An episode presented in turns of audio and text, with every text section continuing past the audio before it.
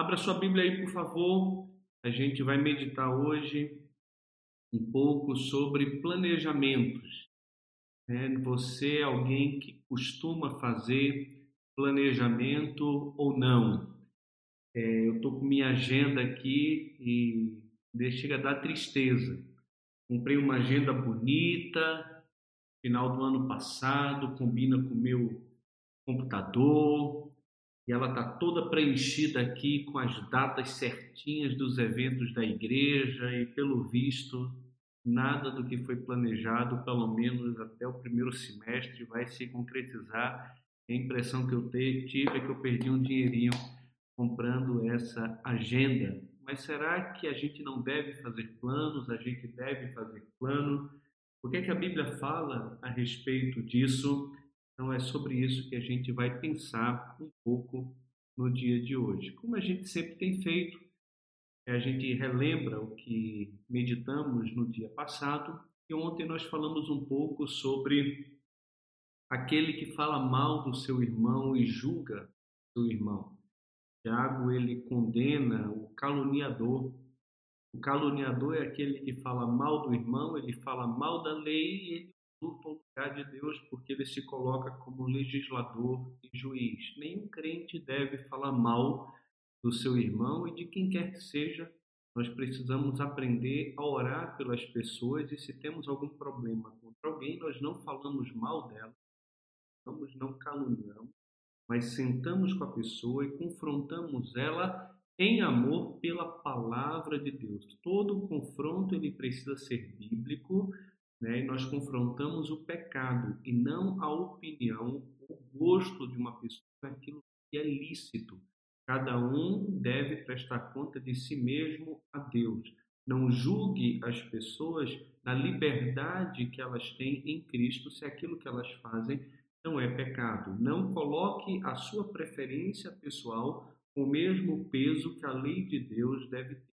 Quando você começa a julgar as pessoas, difamar e caluniar, estabelecendo a sua vontade, aquilo que você acha que é certo para você na vida dos outros, você se tornou um legislador e você usurpou o lugar de Deus como juiz na vida da pessoa. E Tiago está dizendo que isso é completamente errado e não deve fazer parte da vida de um cristão. 1 Pedro capítulo 4, do versículo 12 em diante, ele vai dizer que nenhum de nós deve sofrer como ladrão e nem como aquele que se mete na vida dos outros.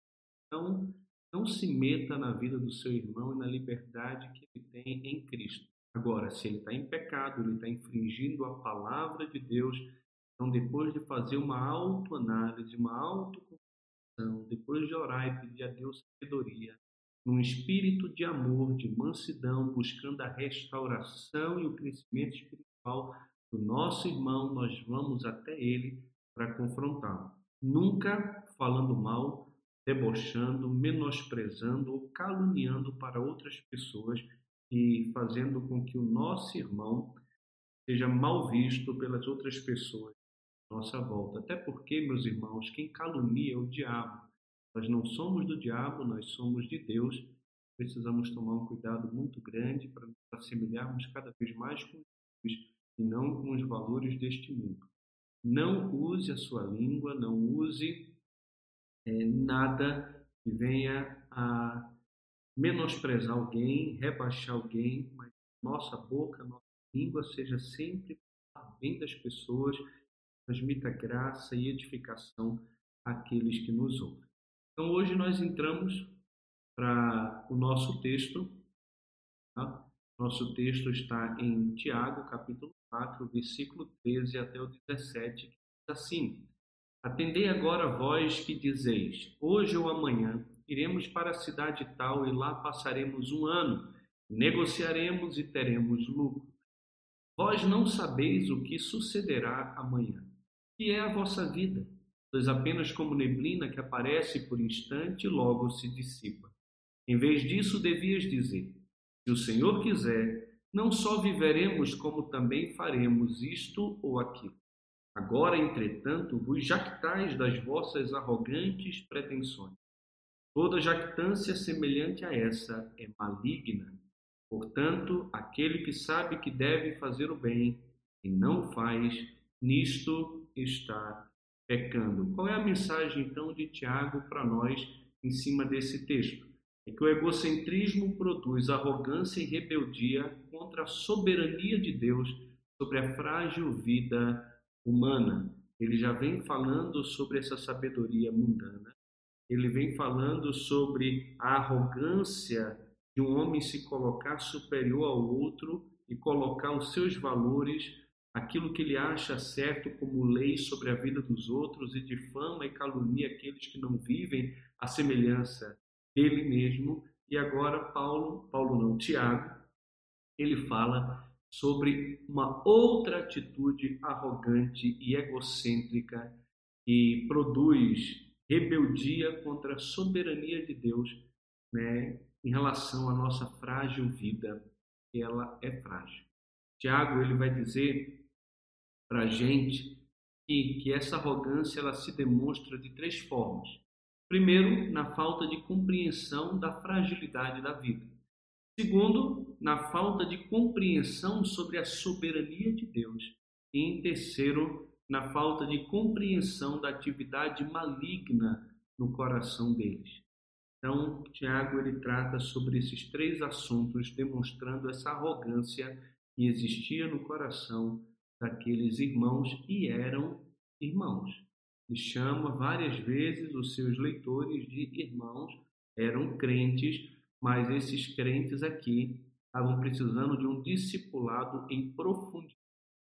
Eles realmente estavam com o coração dividido, com uma mente dividida, amando muito as coisas do mundo, vivendo quase como inimigos de Deus, por amar mais o mundo do que ao Senhor. A vida deles girava em torno dos valores materiais. A gente viu isso no capítulo 1, quando Paulo, é, Tiago escreve ao irmão de condição humilde para que se glorie na sua dignidade e mostra como o rico vai perecer. Depois, no capítulo 2, nós vimos que os irmãos na igreja estavam valorizando e dando os melhores lugares a pessoas de posse e menosprezando o irmão mais pobre. A gente, a gente viu isso. No capítulo 3, a gente viu a tendência do coração do homem aqui por posições de liderança, querendo exercer um papel de mestre na igreja, quando na verdade eles deveriam estar preocupados muito mais com o seu coração, porque a língua deles estava destruindo, a língua deles estava sendo inflamada pelo inferno, estavam vivendo uma vida completamente incoerente com aquilo que professavam aquilo que falavam e viviam.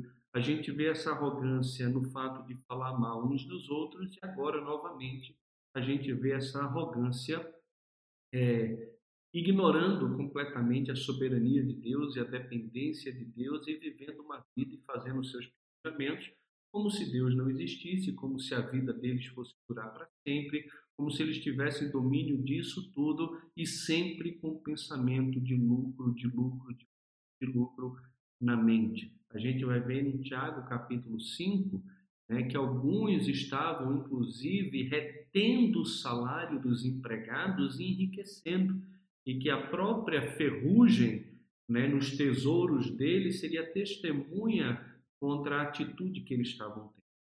Então, era uma igreja mundana, uma igreja carnal, com muitos crentes que pareciam quase incrédulos, vivendo no meio da comunidade dos santos. Isso é uma coisa que a gente, infelizmente, também vê nos nossos dias.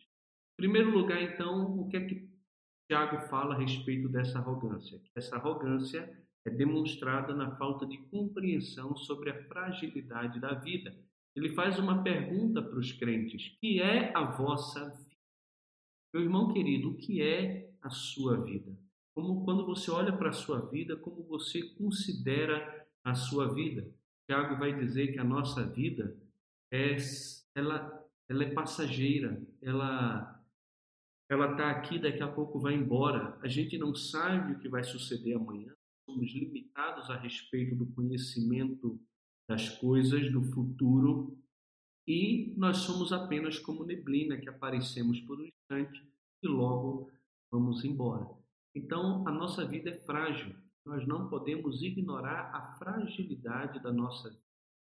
A Bíblia vai dizer que de eternidade em eternidade o nosso Deus é Deus, mas nós não, nós temos um início e um fim, e Deus é quem determina o nosso início e o nosso fim, e cada um dos nossos dias já está escrito e determinado, quando nenhum deles há ainda.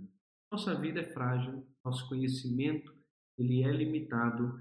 Quando nós fazemos planos e os planos precisam ser feitos, sem levar em consideração essa fragilidade da vida, nós corremos um risco muito grande de assumirmos uma postura de arrogância e não de humildade e dependência, como deve ser.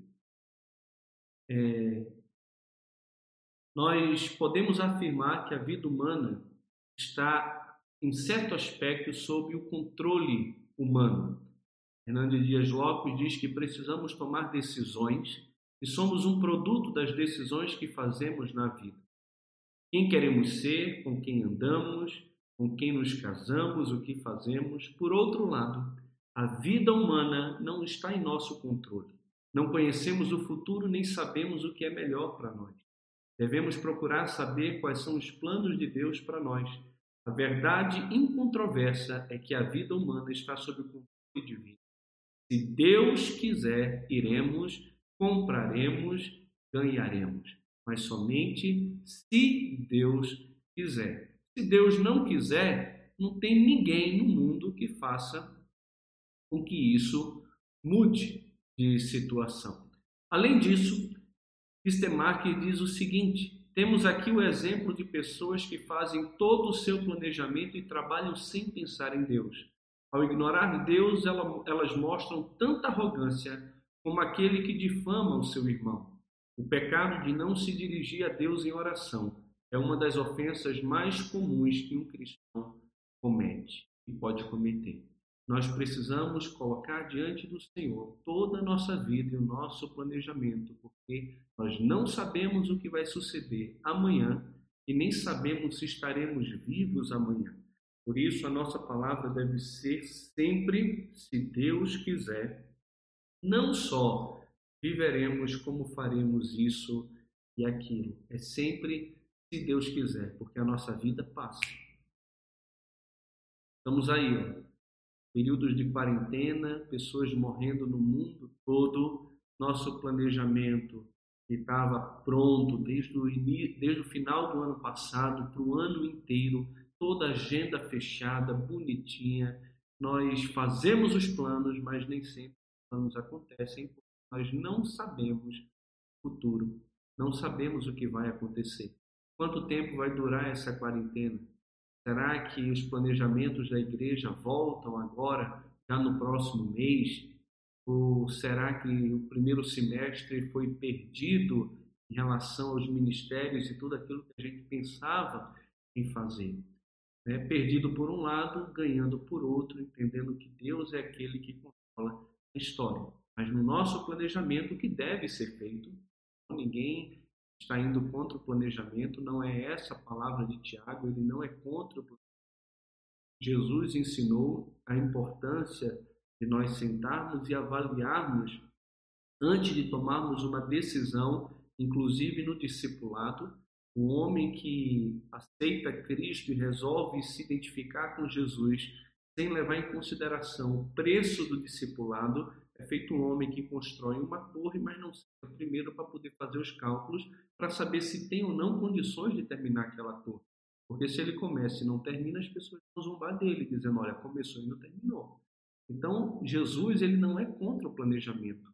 Paulo não é contra o planejamento, Tiago não é contra o planejamento, a própria sabedoria em Provérbios não é contra o planejamento. Paulo planejava.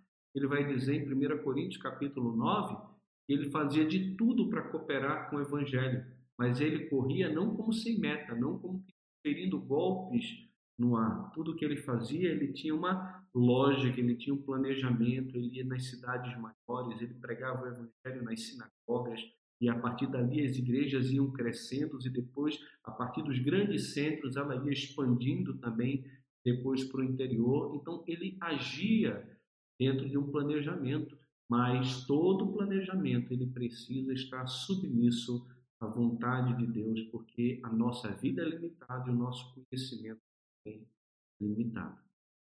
Em segundo lugar, meus irmãos, aqui, o que é que a gente percebe? A gente percebe que a arrogância se demonstra por meio da ignorância a respeito da soberania de Deus, ou, como a gente pode dizer, uma ignorância e uma rejeição dessa soberania de Deus.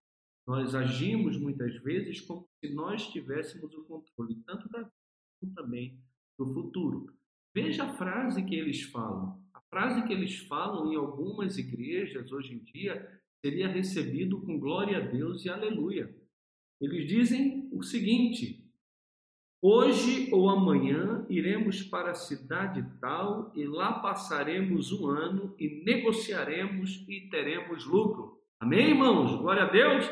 Pronto, seria glória a Deus, aleluia, é isso mesmo, tem que ter fé, palavra positiva, vamos. E Tiago está dizendo: opa, para aí, não é bem assim, não. Vocês estão muito errados, porque vocês deveriam dizer se Deus quiser. Ah, é claro que Deus quer. Não, que história é essa? Uai, você sabe os propósitos de Deus, o que está na mente de Deus para a tua vida, para o futuro? Você não sabe. A gente faz planos, mas os planos estão debaixo do controle soberano de Deus e não no meu controle nem no seu controle. Nós deveríamos dizer, se Deus quiser, não só viveremos, como também faremos isto ou aquilo. É exatamente isso aqui que nós temos. Né? Precisamos depender de Deus, tanto para vivermos como também para trabalharmos. A sua vida depende do querer dele. A gente não sabe se vai estar vivo daqui a uma hora, não sabemos se vamos estar vivos amanhã, nós não sabemos, mas Ele sabe.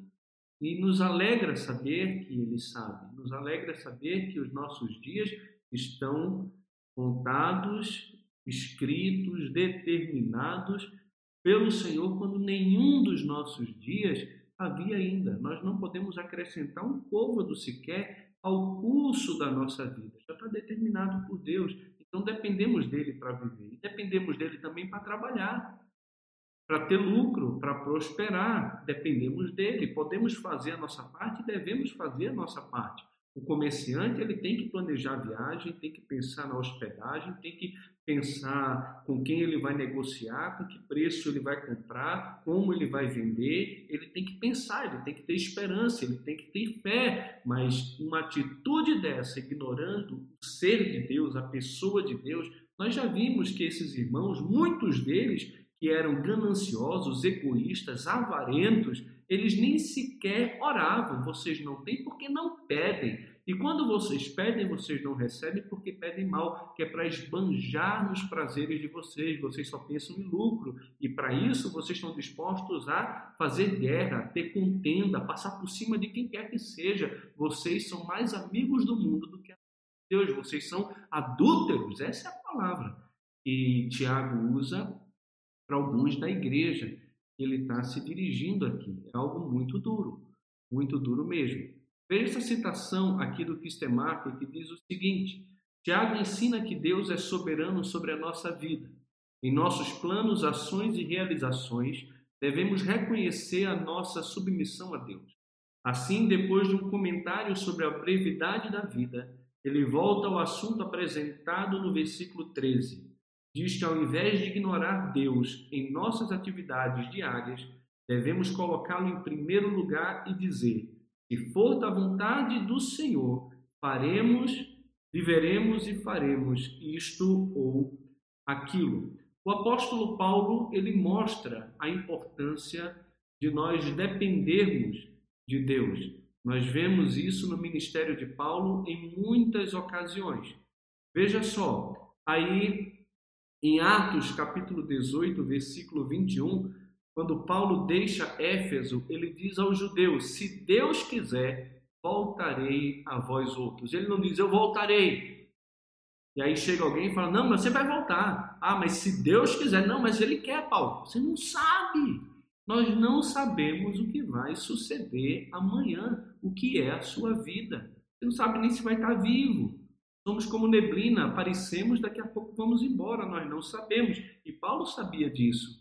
Se Deus quiser, voltarei para vós outros. Aos Coríntios ele diz: Mas em breve irei visitar-vos, se o Senhor quiser. 1 Coríntios 4, 19.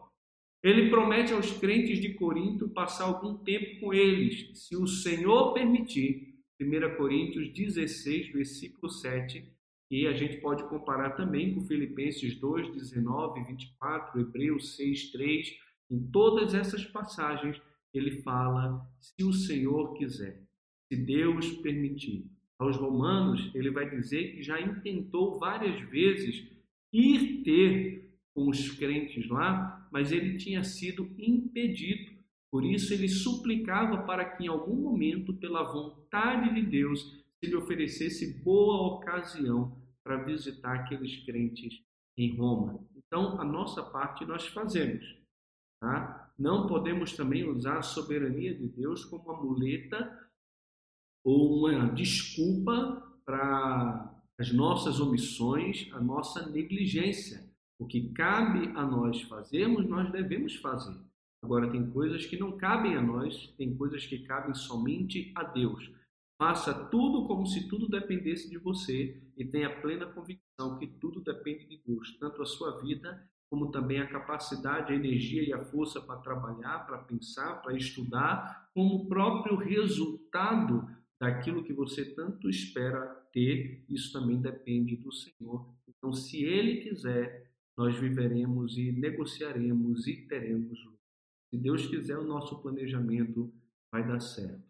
Mas nem sempre a nossa vontade está é, ligada à vontade de Deus e aos planos de Deus para a nossa vida.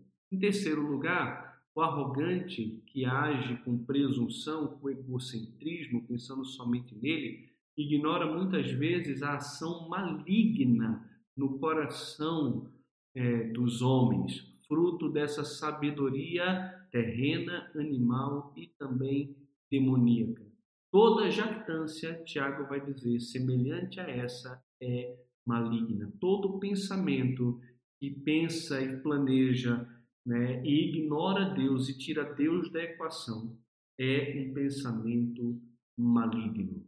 É algo que não vem de Deus, é algo que não vem de um coração regenerado, é algo influenciado diretamente pelo inferno, diretamente por Satanás, que não traz edificação, comunhão e bênção espiritual para a vida daquele que possui, é somente destruição, porque tira Deus da equação.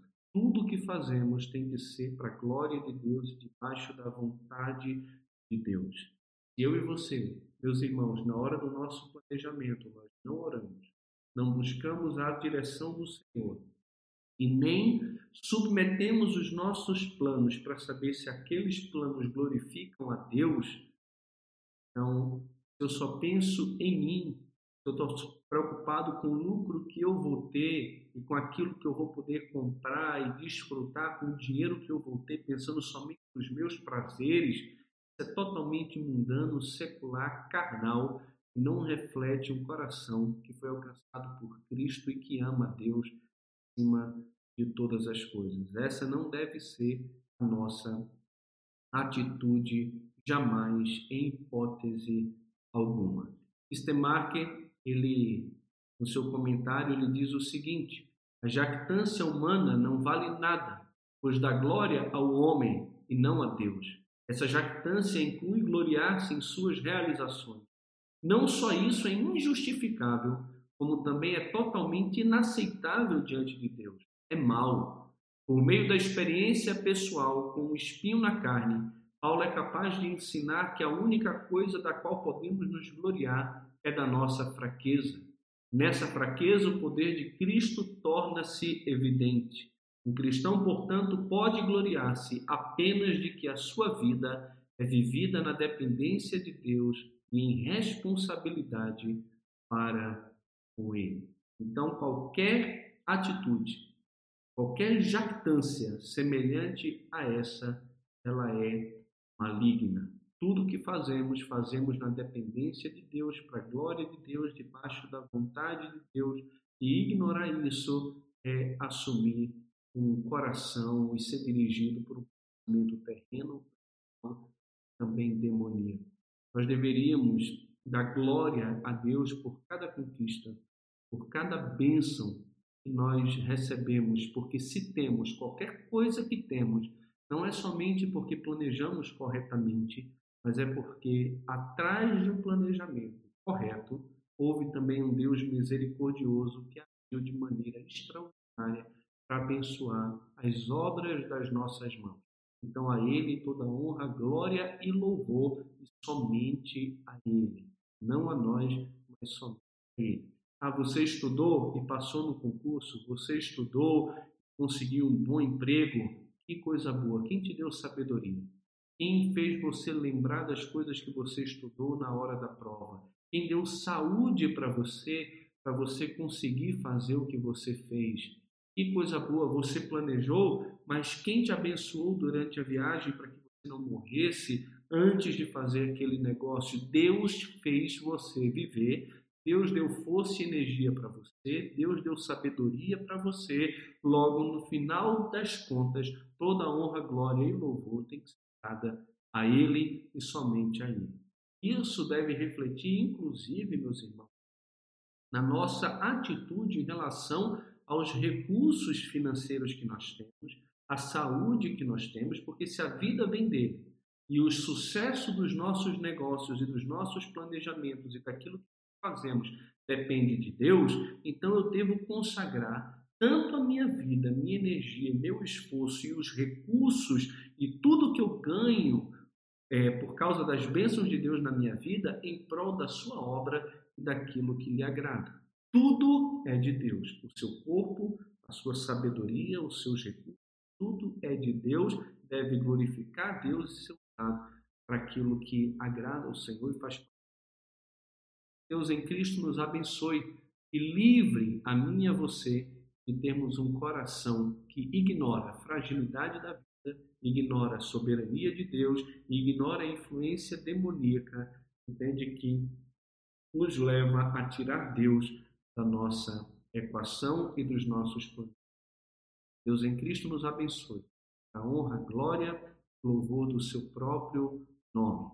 Muito obrigado a todos vocês aí que tem acompanhado a gente. Amanhã nós não vamos dar continuidade no estudo de Tiago. A ideia é pensarmos um pouco a respeito do sacrifício do nosso Salvador, já que nós vamos estar na sexta-feira da Paixão.